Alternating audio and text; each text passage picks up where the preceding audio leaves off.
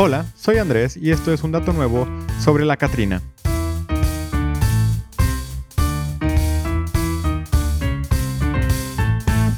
¿Qué tal?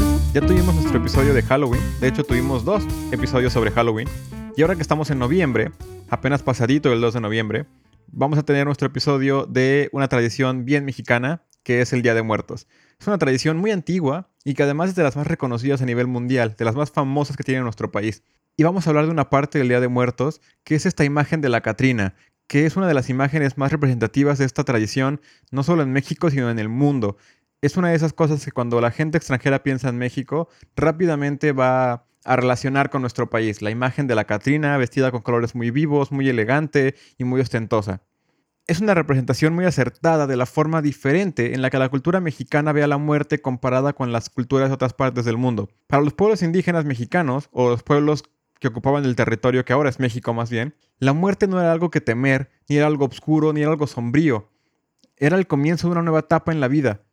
Todos teníamos que pasar por ella. No era visto como el fin de la vida, sino como algo diferente. Así como tenemos niñez, juventud, adultez y vejez, la muerte era lo que le seguía.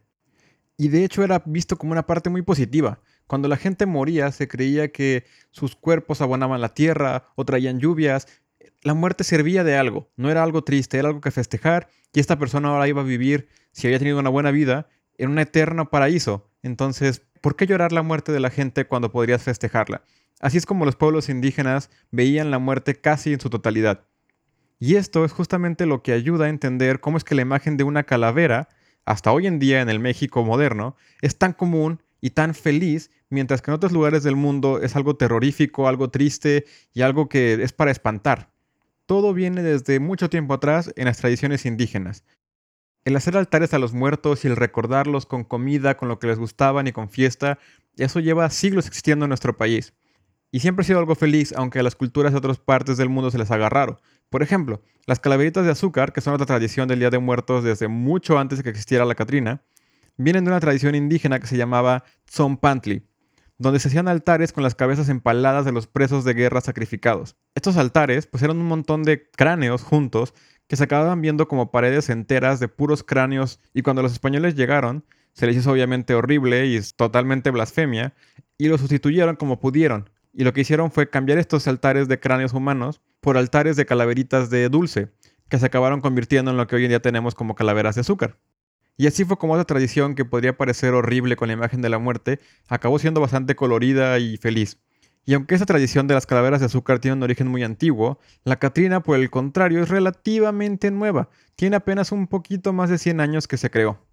Vienen de la época del porfiriato, donde las calaveras literarias ya eran muy comunes en los periódicos mexicanos. Seguramente ya todos saben a lo que me refiero con calaveras literarias, pero para los que no lo recuerdan, son estas piezas como de poesía, bastante cortas, bastante simples, que ahora se acostumbra a hacer en Día de Muertos, en los que usando la muerte como tema, se hace un poema para burlarse de alguien más, o hacer una sátira política, o un comentario cualquiera respecto a la sociedad, todo en torno a la muerte.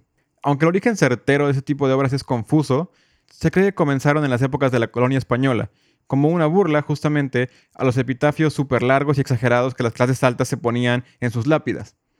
En esta época obviamente era fuertemente censurado, y la primera vez que una calavera literaria fue publicada en un periódico y que la población en general la pudo ver y disfrutar libremente fue hasta 1849 en Jalisco. Este tipo de poesía no era únicamente utilizado el Día de Muertos, no era exclusivo para la festividad, pero por el simple tema del que trataba, que era usar la muerte, era muy común que se viera en el Día de Muertos. Aunque lo podías usar cualquier otro día, seguramente el Día de Muertos ibas a encontrar alguno en los periódicos. Y aunque esas calaveras literarias eran una herramienta de protesta social muy, muy poderosa, la mayoría de la población no sabía leer, así que no servía de nada. No se iban a enterar de lo que estas protestas escritas estaban diciendo. Así que en esta época las caricaturas e ilustraciones políticas se volvieron súper importantes, justamente en la época de Benito Juárez y el porfiriato. Eran la única forma en la que gran parte de la población podía entender lo que sucedía, y la información podía difundirse de forma fácil entre la población sin que tuvieran que leer absolutamente nada, solo tenían que entender el contexto. Y fue justamente un ilustrador y caricaturista el que se encargó de crear a la Catrina, y su nombre fue José Guadalupe Posada. Él nació en Aguascalientes en 1852 y venía de una familia muy numerosa como en esa época era bastante común. Tenía siete hermanos y uno de ellos era maestro y justamente él enseñó a leer y a escribir. Desde entonces, con aprender a leer y a escribir, Guadalupe empezó a mostrar mucho interés por ilustrar, le encantaba dibujar lo que su hermano le contaba de historias o lo que pasaba alrededor de él. Y desde muy temprana edad, a los 16 años, empezó a estudiar litografía en la Academia de Aguascalientes. Y pronto le empezó a ir relativamente bien. Trabajaba como aprendiz en estudios bastante decentes y empezó a tener más y más práctica y a mejorar su estilo. Y desde entonces, a muy temprana edad, empezó a tener un interés por la caricatura política. Le gustaba hacer saber al pueblo lo que estaba pasando de una forma sencilla y entendible. Después de un tiempo de vivir en Aguascalientes, decidió mudarse a León junto con algunos compañeros suyos para poner su propio estudio. Y fue bastante exitoso, de hecho, a un nivel moderado, pero le iba bien. Y de hecho le iba tan bien que acabó siendo maestro de la Academia de Litografía de León. Su estilo era bastante particular ocupaba técnicas que eran relativamente complicadas, así que no cualquiera podía hacer lo que él hacía. No era el mejor del mundo, pero era bastante bueno. Lamentablemente, como suele pasar en los episodios del podcast, tengo que contar que hubo una tragedia y en la ciudad de León hubo una inundación bastante grande y desastrosa que acabó con su estudio por completo. Así que decidió mudarse a la Ciudad de México y empezar desde cero. Afortunadamente, ahí le fue otra vez bastante bien. Su estilo único y las técnicas que ocupaba lo hicieron rápidamente poder encontrar trabajo en periódicos importantes y en talleres de buen renombre. Con los años desarrolló un estilo muy característico y muy particular. Le encantaba ilustrar con esqueletos. Para él era una manera de representar cómo todo mundo, no importa quién seas, acaba siempre igual al morir. Y una cita bastante buena de él es que él decía que la muerte es democrática, ya que güero, moreno, rico o pobre, todos acaban siendo calaveras.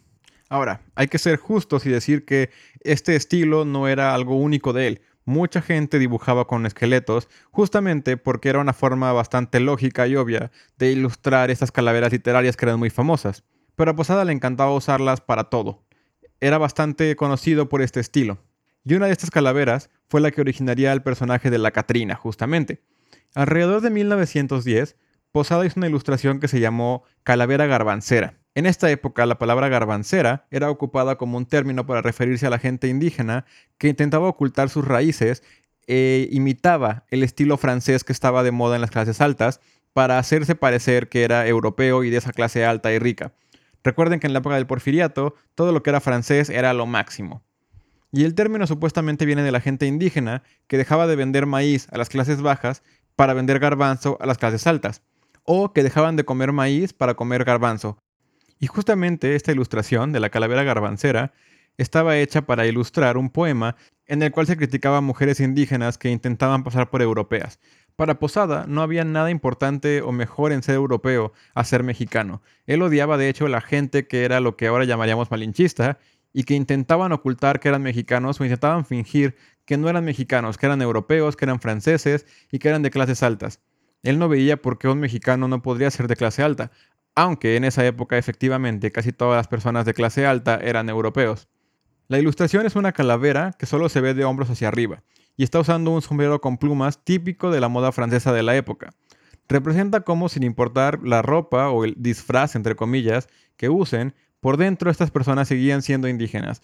No importaba que se pusieran toda la moda francesa, lo que ellos eran no lo podían cambiar con cambiarse la ropa. Así que tendrían que serlo con orgullo y no intentar esconderlo. Poco después de hacer la ilustración, en 1913 José Guadalupe murió sin tener realmente mucha fama o reconocimiento. Aunque lo que hacía estaba en periódicos importantes, realmente él no tenía mucha fama, aunque no en la pobreza, tampoco con realmente nada de dinero en especial. De hecho, ni siquiera pudo ver publicada su ilustración, ya que se publicó unos cuantos meses después de que él muriera. Así que él nunca se enteró de la fama y la importancia que tendría este personaje y de todo lo que él influenció a la cultura mexicana. Porque de hecho, nadie se enteraría de esto hasta mucho tiempo después, más o menos 30 años después, que fue cuando otros artistas encontraron su trabajo y se volvió una figura que quedaría marcada en la historia de México para siempre. Se volvió una influencia primordial para el trabajo de artistas muy importantes y sobre todo muy influyentes, como Diego Rivera y Frida Kahlo. Y esto fue lo que hizo que este estilo de las calaveras de José Guadalupe Posada se creara como una especie de, de identidad mexicana, justamente fue Diego Rivera el que tomó este personaje de la calavera garbancera y lo llevó a un nuevo nivel, Además de que le puso el nombre de la Catrina, es el nombre que hasta el día de hoy sigue teniendo y que es bastante famoso en todos lados. En 1948, Diego Rivera pintó un mural impresionante que se llama Sueño de una tarde dominical en la Alameda Central. Originariamente, este mural estaba en un hotel, que era el Hotel del Prado, pero después del terremoto del 85 tuvo que moverse ya que el hotel tuvo bastantes daños estructurales y acabó siendo la pieza central de lo que ahora es el Museo Mural Diego Rivera. Justamente se hizo este museo para poder preservar esta pieza. En este mural, Diego Rivera pintó gran parte de la historia mexicana y lo hizo representando a muchísimos personajes muy importantes. Y entre estos personajes, justo al centro del mural, está la Catrina. Esta fue la primera vez que la Catrina se pintó de cuerpo completo. Recuerden que en la pintura original solamente estaba de hombros para arriba. En este cuerpo completo tiene el mismo sombrero francés muy grande y muy ostentoso, pero además ya tiene un poco de maquillaje, tiene un vestido largo y está mucho más arreglada y mucho más elegante. Que fue justamente la razón por la cual Diego Rivera decidió nombrarla como la Catrina, que es la versión femenina del Catrín, que seguramente ya han jugado lotería, medio recuerdan. El Catrín era un hombre que siempre estaba muy arreglado, muy elegante, muy limpio y vestido con las mejores ropas. Pues justamente así es la Catrina. Es una imagen de la muerte, pero que siempre está elegante, siempre está arreglada, es muy refinada, no es cualquier muerte. En el mural, la Catrina está acompañada de un lado por su creador, que es José Guadalupe Posada, pero del otro lado está acompañada por un niño, y este niño es justamente Diego Rivera, un autorretrato de él como versión infantil, y está hecho tomando de la mano a la Catrina, y justamente es para representar la influencia que José Guadalupe y la Catrina tuvieron en su arte. Y fue justamente a través de Diego Rivera y de algunos otros pintores mexicanos que les gustaba representar a México en sus obras, que la Catrina tuvo realmente su lance a la fama. Y desde entonces se fue acomodando y se volvió justamente una imagen que estaría atada a la cultura mexicana y al Día de Muertos para siempre. Y aunque la Catrina y el Día de Muertos son bastante famosos en nuestro país y de hecho es una tradición bastante importante, no fue hasta el 2008 que fue reconocido como una tradición que era un patrimonio cultural inmaterial de la humanidad para la UNESCO. Y gracias a eso es que el gobierno se ha medio preocupado por mantener las tradiciones, porque ahora son un patrimonio cultural y hay que mantenerlas, y además la ha ocupado como una especie de proyección al extranjero, una buena publicidad para que la gente venga a visitar nuestro país y conozca más de nuestra cultura. Pero la verdad es que lo que la ha proyectado no solo en México, sino fuera del mundo, son los artistas. Así como primero la creó un ilustrador y después la volvió famosa Diego Rivera, quienes la han llevado al ámbito internacional han sido realmente los artistas.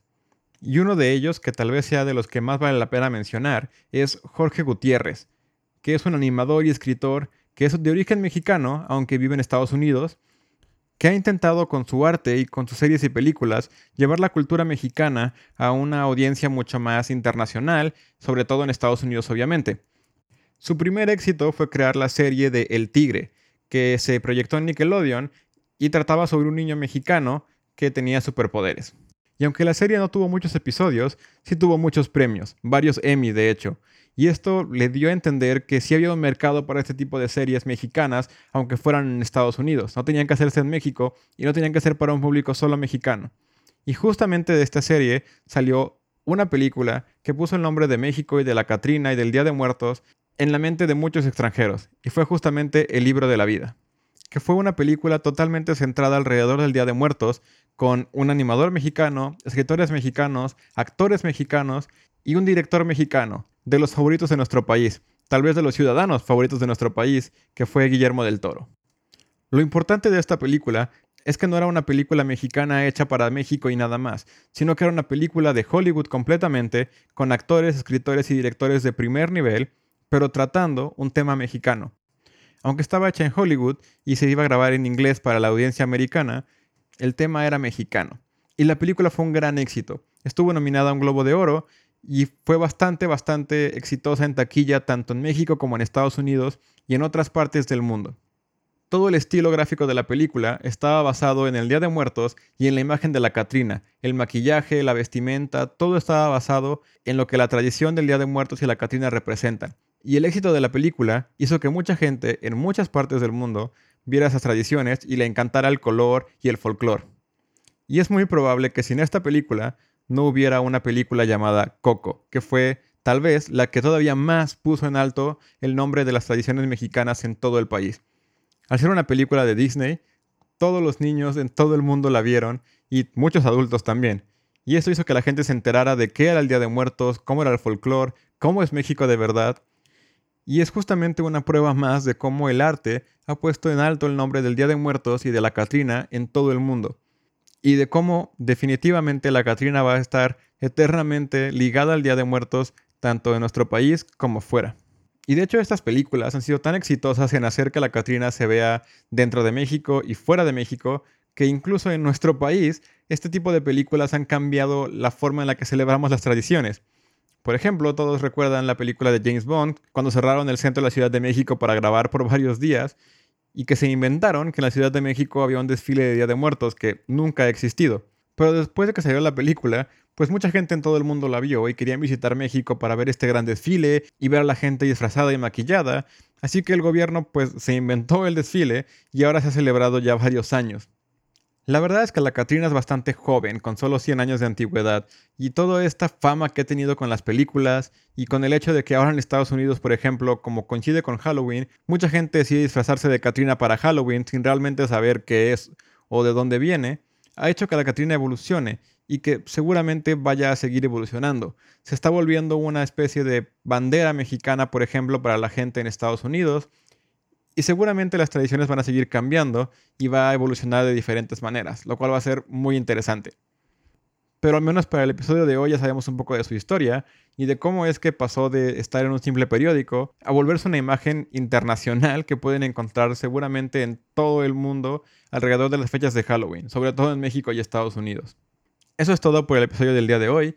Espero que lo hayan disfrutado y espero que hayan celebrado muy a gusto sus festividades si es que las festejan con pan de muerto, tamalitos, chocolate, todo lo delicioso que tiene esta época y mandarinas para también ser saludables, supongo. No olviden seguirnos en Facebook, donde siempre pongo una imagen extra. Por ahí voy a poner justamente la primera aparición de la Catrina para la gente que no la ha visto, la primera vez que fue publicada en un periódico.